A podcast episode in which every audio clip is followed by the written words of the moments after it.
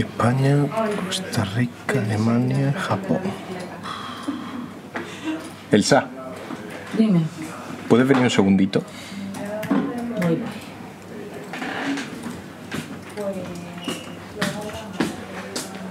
Estoy haciendo la porra del mundial y necesito ayuda. Venga. A ver, España, Costa Rica, Alemania y Japón. Sí. ¿Quién crees que pasa de ese grupo? España y Alemania. ¿Pero hablas con conocimiento de causa o Lo digo con conocimiento mínimo. igual debería preguntarle a los compañeros de deportes, no? Igual es mejor idea. Venga, pues voy. Dale. Está a punto de empezar el Mundial de Fútbol de Qatar y ya han empezado los pronósticos sobre qué selección ganará. Esta edición, dicen los expertos, no es nada típica, no solo en lo deportivo, también en lo social. Qatar, el país anfitrión, es conocido por no respetar los derechos humanos. Para informar sobre goles, victorias, alineaciones y decepciones, el país ha enviado allí a un equipo de siete periodistas que van a contar al detalle lo que ocurre dentro y fuera del campo. Soy Ana Fuentes. Hoy en el país, Qatar, nuestros convocados para contar el Mundial.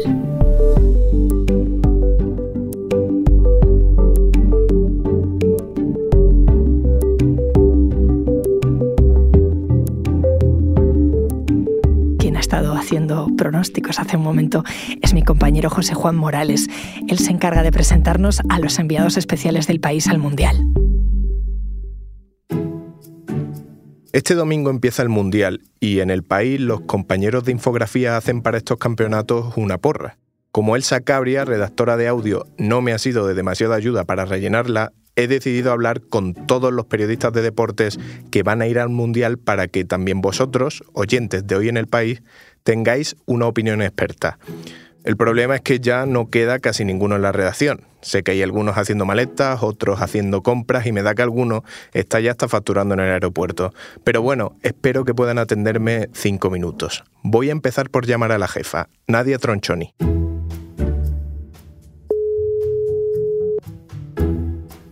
Hola. Nadia, ¿qué tal? ¿Cómo estás? Hola, ¿qué tal? Muy bien.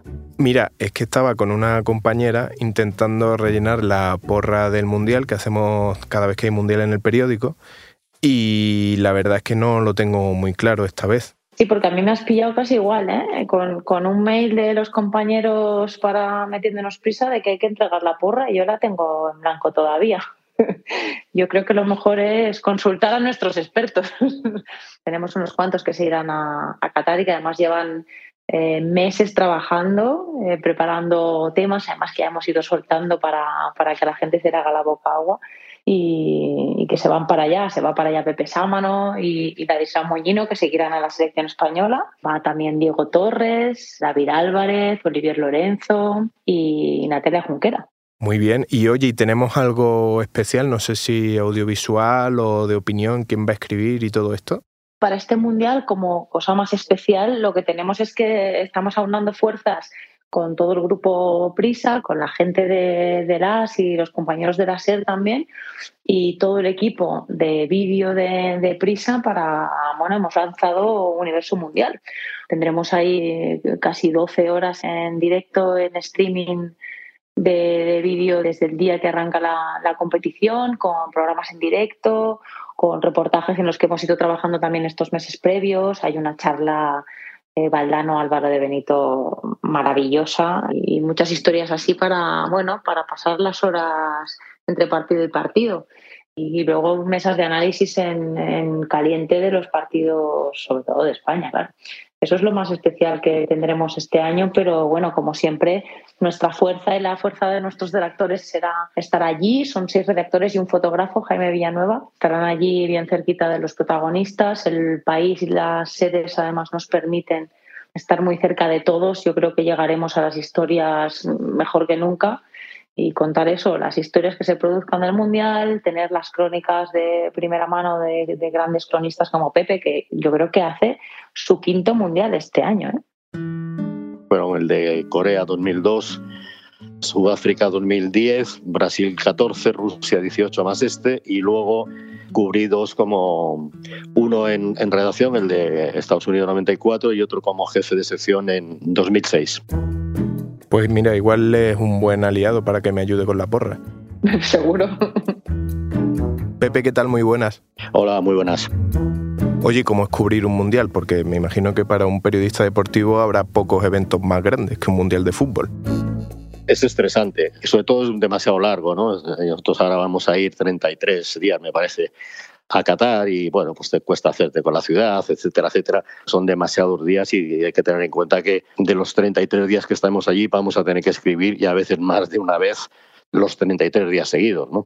¿Y qué es lo que más te gusta de ir a un mundial? siempre me ha llamado mucho la atención y, digamos, la parte social del Mundial, ¿no? O sea, cómo lo vivían los coreanos, por ejemplo, cómo lo vivían los sudafricanos, ¿no? Las distintas maneras que tienen distintas sociedades, para la redundancia, en, aproximarse al fútbol a través del Mundial. Es lo que más me, me llama la atención. Además, como me ha tocado países que no tienen tanta aproximación, digamos, al, fútbol, como Corea, por ejemplo, como Sudáfrica, pues siempre ha sido un poco la parte que más me ha, me ha interesado. Oye, ¿qué se lleva uno un mundial? Porque 30 días fuera de casa tiene que ser complicado hacer la maleta. Pues yo vacío el armario entero en la maleta. Afortunadamente, esta vez, como solo hay que llevar camisetas por las altas temperaturas que vamos a tener allí, a pesar de que no va a ser el, el verano de los 40 y muchos grados que llegan allí, pero todo lo que pille a la maleta. Así que me lleva dos días hacerla. Imagínate. Yo es que estoy rellenando la porra. Entonces, ¿tú por quién apostarías? yo soy el peor pronosticador del mundo, pero con diferencia. Pero vamos, yo me iría a lo clásico. Por jugadores, creo que nadie tiene mejor equipo que Francia, diría. Pero Francia siempre es una selección en combustión, muchos problemas internos. No me fiaría tanto y si no, Brasil. Aunque eh, tengo, no sé por qué, tengo un cierto feeling con Argentina. Esto de que sea la última presencia de Messi, que va a ser un mundial, por eso ahora que menciona a Messi también, un mundial muy nostálgico, ¿no? Porque va a ser el último mundial, con total seguridad, de los cuatro últimos balones de oro, ¿no? Messi, Cristiano, Modric y Benzema, además del último mundial para jugadores como Luis Suárez o como Lewandowski o como Sergio Busquets, por ejemplo. ¿no? O sea que va a tener ese punto también de nostalgia. Pero vamos, yo que tú apostaría por Brasil o Argentina. Oye, ¿y a España cómo la ves? Bueno, no la meto en la primera línea, en la, pole de favoritas, pero creo que es un equipo que puede competir bien. Pero me parece que es una selección que puede ganar a cualquiera y puede perder con cualquiera. De todas formas, voy a llamar a Ladislao, que me parece que está en el aeropuerto, a ver qué me cuenta él cómo ve la España, a ver si tenemos algo de esperanza, ¿no? Vale, muy bien. Ladislao, ¿qué tal? Hola, buenas. Oye, te pillo en el aeropuerto, ¿no? Eh, sí, eh, estoy aquí ahora mismo que voy a, hacia la terminal satélite para pasar el control de pasaportes, ya directo a Doha. Estaba hablando con Pepe Sámano que me decía que a priori no ve a España entre, la, entre las favoritas. ¿Tú cómo lo ves? Bueno, gran, gran favorita no es, pero yo creo que sí está en el saco de las cinco o seis selecciones que puede ganar el Mundial. Eh, probablemente Pepe diga esto, bueno, pues porque quizá el nivel de los jugadores no es el que teníamos antes y porque también es una selección, digamos, que va a todo o nada. Tenemos una manera de jugar que sea arriesgada, con la cual podemos ganarle a cualquiera y también perder con cualquiera, como se ha demostrado durante esta etapa de Luis Enrique. ¿Qué es para ti la clave de esta selección? Luis Enrique, Luis Enrique y el estilo. Como te he dicho, tenemos una forma de jugar que incomoda a cualquier contrario. Esa presión alta que hace el equipo, ese jugar siempre en campo contrario. Quizás tenemos más problemas cuando nos enfrentamos a rivales que, que se cierran mucho atrás, pero con las grandes selecciones la verdad que siempre hemos dado la cara, incluso las hemos ganado. ¿Y por qué crees que tiene Luis Enrique más importancia igual que otros seleccionadores de otras selecciones? Porque sin tener la calidad que teníamos antes, eh, él ha instaurado un modelo de juego con jugadores, digamos, que pueden tener un 7, un 8 en cuanto a calificación y eso pues eh, ha hecho que convierta a España en un equipo ambicioso y a partir de la ambición que él transmite, porque bueno, como él dijo el otro día. Soy el mejor entrenador que pueda haber en la faz de la Tierra. No hay seleccionador mejor que yo en la historia del fútbol mundial. Eso es lo que yo me creo. Luego otra cosa es que sea realidad, que evidentemente no es verdad, pero yo me lo creo. Estoy muy enfadada porque Luis Enrique no se haya llevado a, Aspas, que creo que era una cuota gallega muy necesaria. Natalia Junquera es redactora de la sección de España y especialista en memoria histórica en realidad. Por eso quiero preguntarle qué pinta ella en un mundial de fútbol. Eso sí sé que es muy futbolera, muy del Celta de Vigo. Así que también aprovecharé para que me dé alguna pista sobre la porra. Yo voy a contar otro tipo de cosas. Voy a contar el país que supone celebrar un mundial en un sitio así, por qué lo hacen, cómo viven las mujeres, que están allí, cómo viven los trabajadores extranjeros. Yo voy a contar otro tipo de cosas, entonces en ese sentido me lo tomo como si fuera pues, cualquier otro reportaje, con el estímulo que me apetece mucho de estar en un acontecimiento tan importante y que seguro que va a ser muy interesante porque no tiene nada que ver Qatar con lo que estamos acostumbrados, ¿no? Sí, la verdad es que no son las mejores condiciones para jugar al fútbol. No es como jugar un partido de fútbol o una competición pues en Estados Unidos que era el favorito cuando se lo llevó Qatar en 2010. Como es un, un, país donde la religión es ley, la Sharia, pues las mujeres tienen un régimen de tutela que necesitan el permiso de un varón para acceder a determinados trabajos, por ejemplo. Su testimonio en un juicio vale la mitad que el de un hombre se pueden divorciar, pero tienen dificultades para acceder a la tutela de los hijos en las mismas condiciones que sus cónyuges. Luego, como sabemos, es un país donde la homosexualidad es delito, o sea, hay pena de cárcel para quien mantenga relaciones sexuales con personas del mismo sexo. Es una de las cosas que ha denunciado algunos futbolistas, como Dios Caballo, que ha dicho el australiano, que ha dicho que le daba miedo ir a jugar al el Mundial a Qatar porque él es homosexual, por muchísimas cosas es un mundial muy peculiar y sobre todo es el mundial en el que han muerto, según organizaciones como Amnistía Internacional, muchos trabajadores levantando las infraestructuras como los siete estadios, más otro que han remodelado, donde se van a jugar los partidos, ¿no? precisamente porque en verano, que es cuando normalmente se juegan los mundiales, en ese país están a 50 grados. ¿La FIFA espera con celebrar este mundial que cambie algo de eso? La FIFA tiene que vender eso, porque hay mucha controversia por el hecho de que el Mundial de Fútbol se celebre en un lugar así. ¿no? Y aquí hay quien piensa que el hecho de llevar el Mundial a un lugar así es una forma de que esa zona cambie y que se vaya abriendo al resto del mundo y los que piensan que no hay que dar ese tipo de premios a quienes no respetan los derechos humanos. Yo estoy intentando rellenar la porra del periódico. Eh, ¿Cuál es tu favorito para ganar? Mm, bueno, pues a ver, evidentemente España, luego pues mm, también evidentemente pues me apetece mucho ver a Messi, este es el último mundial de Messi, en fin, hay, hay bastante morbo por, por distintos motivos, también deportivos. Que vaya todo bien, te leemos las crónicas de ese mundial distinto en el país. Muchas gracias a vosotros. Natalia va con España y con Argentina. Precisamente uno de los compañeros que va al Mundial es argentino y lleva muchos años cubriendo a la selección española. Es Diego Torres. ¿Con quién irá él? No siento que me representen los, estos chicos que se ponen una camiseta roja y una camiseta celeste y blanca. Son, ellos representan a sus familias, a sus amigos. Pensar que representan a un país es, es una convención y es una fantasía. Después de, de 30 años haciendo este trabajo, eh, la fantasía las dejó para los aficionados. O sea que tú esto de que por decreto uno tenga que ir con su país, tú no estás de acuerdo. No, en absoluto. Yo me he emocionado con Brasil en los mundiales en el año 82. Me ha encantado ver a, a, a Zidane jugar con la selección de, de, Francia, no miro el Mundial con ningún sentido nacionalista, lo miro como un acontecimiento, como un fenómeno estético que produce emociones, ¿no? como cuando vas a, a ver una, una, obra de teatro o, o miras un paisaje. Y desde ese sentimiento tuyo, en este Mundial de Qatar,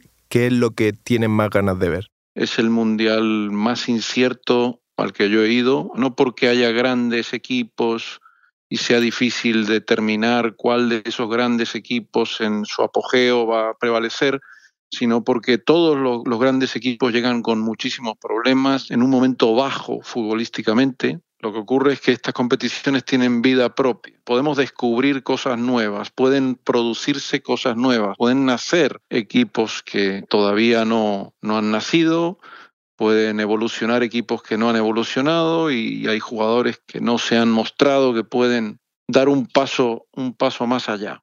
Yo estoy haciendo la porra del Mundial del periódico y ya me has dicho que, que, es un Mundial muy incierto, pero si me tuvieras que ayudar a elegir al ganador, ¿quién me dirías? La selección que tiene, que reúne mejores futbolistas y que están en un momento más dulce, es Brasil, con algunas diferencias respecto a un grupo que va un poco por detrás, en el que se encuentra eh, Argentina, Francia, España y Alemania. Pues Diego, muchas gracias y nada, mucha suerte y te leemos en el país. Chao, un abrazo. Pues Brasil para Diego. Aunque Pepe y Natalia también me hablaron mucho de Argentina. Creo que voy a aprovechar porque me parece que he visto de lejos en la redacción a Lorenzo Calonge, que es el periodista que va a hacer las selecciones sudamericanas. Lorenzo, ¿qué tal? Hola, ¿qué tal? Oye, ¿qué haces aquí? Porque todos tus compañeros están ya haciendo la maleta, que los estoy llamando por teléfono. Espero que todavía no estén en Qatar. No, he venido a recoger unos teléfonos porque la logística también es una parte de, de estos viajes y especialmente de este, que no es un lugar muy habitual y los teléfonos de aquí no funcionan para Qatar y hay que recoger unos nuevos. Me han dicho que tú vas a hacer las sudamericanas, ¿no? Y me ha dicho también Pepe Samano que una de las favoritas era Argentina. Sí, yo creo que Argentina es una de las favoritas, creo que hay bastante consenso en eso, creo que llega en un buen momento, viene en buena dinámica, Messi ha retomado un buen nivel, creo que todos saben un poco cuál es su función, cuál es su papel y puede ser su mundial. ¿Y el resto de equipos sudamericanos? No tiene mal equipo Uruguay y luego, claro, evidentemente, principalmente Brasil. Oye, ¿y de Brasil me puedes contar algo más o eso lo lleva otra persona? Yo creo que eso te lo puede contar mejor David. Hola David, ¿qué tal? Hola, ¿cómo estás? Para David Álvarez es su primer mundial. Oye David, eh, he hablando con Diego Torres, con Pepe Sámano, que han estado en varios mundiales, pero tú eres el primero al que vas. ¿Cómo se enfrenta un periodista deportivo a acudir a su primer mundial? Yo creo que como casi con cualquier cosa de la primera vez, por lo menos para mí, eh, y es, eh, o sea, primero con inquietud, con, nervios, con alguna inseguridad, pero también con mucha curiosidad por un evento así, por un lado, y también por el lugar donde es y las características especiales de este mundial, en un sitio tan pequeñito, con todos los estadios tan cerca. Eh, si apuraras mucho, podrías ir a todos los partidos que hay en un día en directo, ¿no? Esto es algo que nunca, nunca se había visto visto. Entonces, bueno, hay cosas que también me generan mucha curiosidad.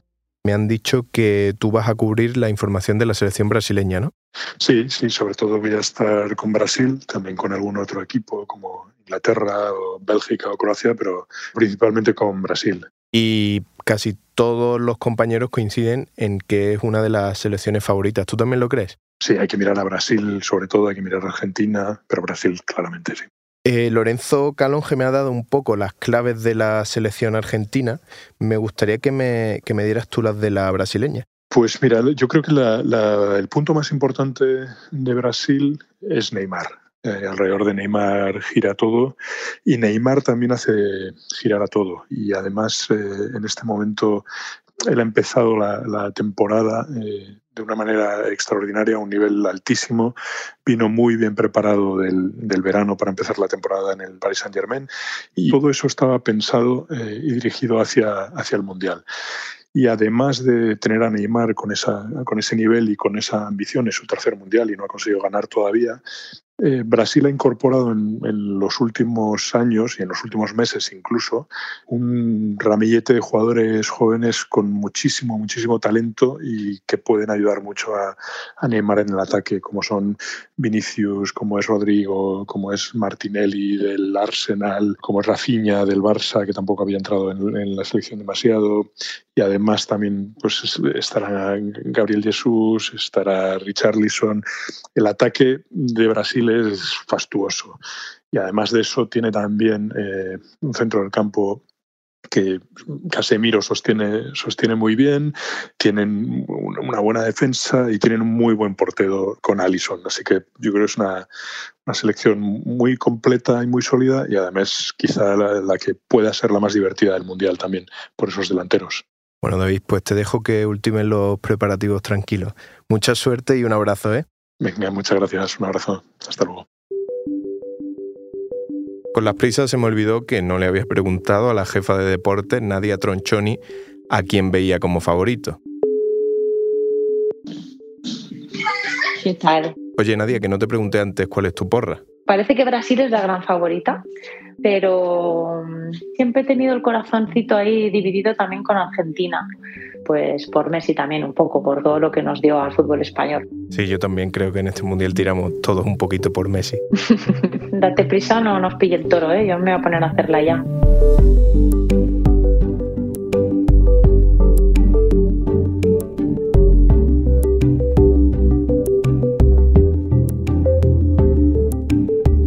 Este episodio lo ha realizado José Juan Morales. La edición es de Ana Rivera. El diseño de sonido es de Nicolás Chavertidis y la dirección de Silvia Cruz La Peña. Yo soy Ana Fuentes y esto ha sido Hoy en el País. De lunes a viernes volvemos con más historias. Gracias por escuchar.